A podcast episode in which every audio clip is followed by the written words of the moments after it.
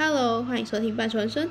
大家喜欢小说吗？我超喜欢的，因为它在真实与虚假之间穿梭，你很难去区分这到底有多少是作者自己亲身经历的真实事件，又有多少只是纯凭想象而去加以撰写。我个人很喜欢的其中一种小说呢，是建立在真实事件上去额外延伸的小说，像之前我讲过的《花开时节》就是这种类型。当然，过程中一定会添加自己的想象，虽然不全都是事实，但却引人入胜，这就是小说的魅力吧。今天要介绍的就是这样类型的小说，它是根据三叉山事件为背景，再添加一些幻想去使它完整。三叉山事件呢，是空难与山难结合发生的，在二战结束后。美军的轰炸机遭遇台风洗礼，坠落在台湾山区，出动了大批救难人员，有日警、阿美族、布农族、平埔族、汉人等等前去救援，但由于又遭遇了另外一个台风，最终无人生还回来。有兴趣可以去 Google 三叉山事件，会有更详细的解说。好，让我们来到主题。作者根据这样的背景下，创造出哈鲁穆特这一人物，他是日本殖民台湾时的布农族人。他还有一个跟他感情很好，虽然不是亲生哥哥，却总是对他如弟弟一般宠爱的海努男。故事分为三章，分别采用时间穿插的方式，由现在、过去、现在带出哈鲁木特的故事。第一章的现在，哈鲁木特回到族里，看见海努男的爸爸，从中可以知道海努男死了。虽然不知道是怎么死的，但哈鲁木特非常伤心。在两人交谈的过程中，可以知道布农族有一个传说。若是生出双胞胎，就必须要放弃其中一个，因为会有诅咒。哈鲁穆特是被放弃的那一个，但嘎嘎浪，也就是他阿公，却决定要忽视这诅咒，两兄弟一起抚养。最后，哈鲁穆特活下来了，他哥，他真正的哥哥却意外的死了。等等，我知道你各位在想什么，这不是推理小说，凶手也不是哈鲁穆特，没有什么阴谋论。谢谢。第一章是带出哈鲁穆特与海努男小时候相处及对未来的期望的谈话。与他俩彼此认识的过程，由现在的哈鲁穆特去回想。接着我们来到第二章，第二章的过去描述了海努男与哈鲁穆特一同来到山下读书打球时所发生的小事。虽说是小事，却也根据剧情越往后越会从中窥探到一些暧昧的氛围。可以看见他们的关系很好，但又不太只是单纯是兄弟的好。哈鲁穆特对于海努男是抱持不同心情的。而海努男也发现了，但他并没有说破。这平衡维持的很微妙，但这平衡就像随即到来的战争一样开始失衡。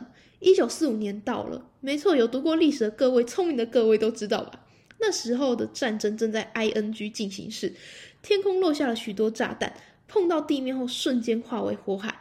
一场又一场的空袭警报，看见一位又一位神风特工队的队员来到打工的小餐馆，吃完午餐后就再也没见过面。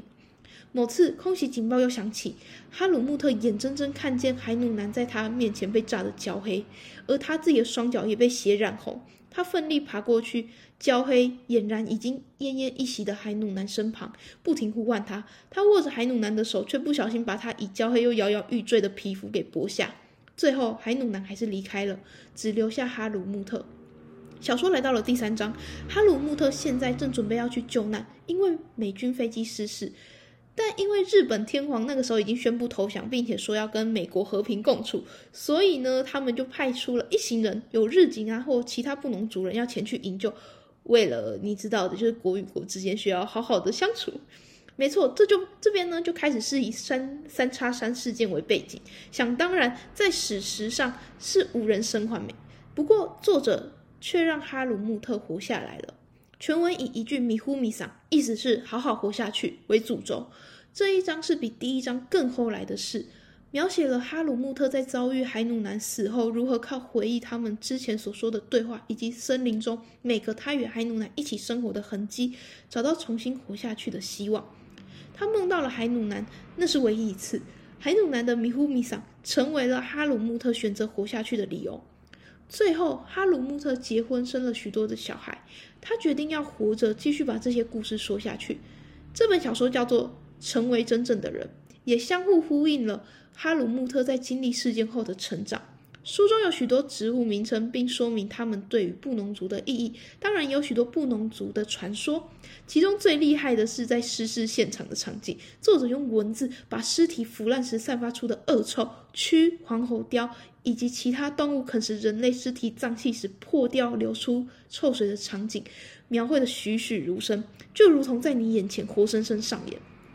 他描绘的让我很想要说一句：其实你当时在场吧，不要再装了，你应该在场吧，不然怎么可以描写的这么、这么、这么真实？作者的文字功力呢，在这本书里一览无遗。他把许多的动作用文字细细描绘出来，让人很好的想象。当然，那尸是过程、尸体的样态以及随时间经过而逐渐改变的部分，有点描写的太好了。我脑中完全可以模拟那场景，非常推荐。嗯，对，如果你们很想要知道，就是那尸体到底怎么腐烂的话，也非常推荐。但我觉得最有看点应该是海努南跟米那个跟。哈鲁穆特就是之间那个有若有似无的暧昧氛围，对，没错。介绍完这本书了，当然我要来说一下对我最在意的重点，就是海努南到底有没有对哈鲁穆特产生一点别于弟弟之外的情感呢？这我可能要看第二次，我才会发现一些更猫腻的地方。但我是希望有的。以上，下本书见，拜拜。